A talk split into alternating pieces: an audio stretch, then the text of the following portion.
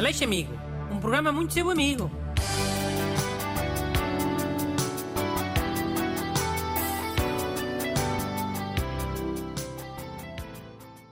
Bom dia e bem-vindos a mais uma edição deste excelente programa que é sempre muito vosso amigo. Hoje aqui em estúdio tenho o ajudante Busto. Olá, bom dia a todos. A carta de hoje a pedir ajuda é, é sobre quê? Qual é que é o tema geral? Tema geral da carta? Tema geral acho que é cheiros. Tema cheiros? Mal, mas é mais eh, um burro a dizer que não sei quem cheira mal dos sobacos e não tenho coragem de lhe dizer e, e como é que eu faço para a pessoa saber sem ser rude? É outra vez uma porcaria dessas cartas? Não é nada disso. Isto é sobre um cheiro num carro. Hum, ok, lê lá. É do ouvinte Daniel. Bom dia, Sr. Bruno e ajudante de serviço. Na altura do Natal, um familiar meu levou umas caras de bacalhau na porqueira do meu carro, dentro de um saco. É possível que o saco não tenha ficado bem fechado ou assim, eh, pois é capaz de ter escorrido algum líquido. Agora, por mais que se lave, sente sempre um ligeiro aroma a caras de bacalhau dentro do carro. O que recomenda que se faça? Cumprimentos, Daniel. Ora bem, ó Daniele, o que eu recomendo é o seguinte: vende o carro. Oh, então, não há nada menos drástico? Não, porque o cheiro já não está no carro do Daniele, está na cabeça do Daniele. Por isso agora ele vende o carro. Ou então faz hipnose. Sei lá, deve ser mais prático vender o carro. Mas eh, este cheiro é só psicológico? É, é isso que estás a dizer? É, e eu sei do que é que estou a falar. Conheço várias pessoas que tiveram de mudar de casa por causa de um cheiro. Elas lavaram, limparam, pintaram. Foram lá empresas de limpeza e tudo.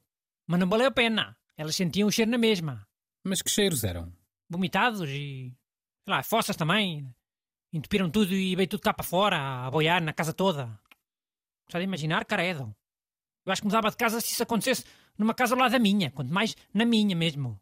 Epá, mas isso das fossas são cheiros, eh, cheiros mais intensos e, e situações mais traumáticas. O caso do ouvinte foi só um bocadito de caras de bacalhau. Olha, Busto, já continuas a desvalorizar o, o problema do cheiro psicológico? Eu vou-te contar aqui uma história. E é uma história verídica. Uma vez o Natal foi em casa da minha tia, que é casada com o meu tio Miguel. Sabes qual é, o meu tio Miguel? Sei, é o pai do Vitor Hugo. Esse. Esse ano passámos o Natal em casa dele. No final do dia 25, ele vomitou o almoço e o lanche na alcatifa. Botou tudo para fora. Foi camarão, sapateira, o pudim, eh, cerveja, vinho, couves, eh, batata, bacalhau, queijo, molotov. ok, caramba, já se percebeu. O teu tio Miguel vomitou. Continua lá a história. Então, eh, ele vomitou aquilo tudo, na alcatifa da sala. E então, desse dia em diante, em casa dele passei a sentir sempre aquele cheiro a vomitado, ou azedo. Mas sempre. E a alcatifa foi lavada umas 50 vezes. Depois meus tios até tocaram uh, paixão de madeira. Me cheirava na mesma. Mas era a minha mais pessoas, ah. Sim, já percebi. Então a questão... Calma, deixa-me acabar. Ainda falta o grande plot twister. Grande reviravolta. Qual é a grande reviravolta? É que o meu tio Miguel, quase todas as semanas, vomitava naquela alcatifa. Nós é que nunca tínhamos visto. E por isso é que nunca nos cheirava a nada. Depois de vermos, passou a cheirar sempre. Estás a perceber? É a força que o cheiro psicológico tem. Sim, percebo. Então pronto. E também é por isso que os mecânicos cheiram sempre a óleo, sabias?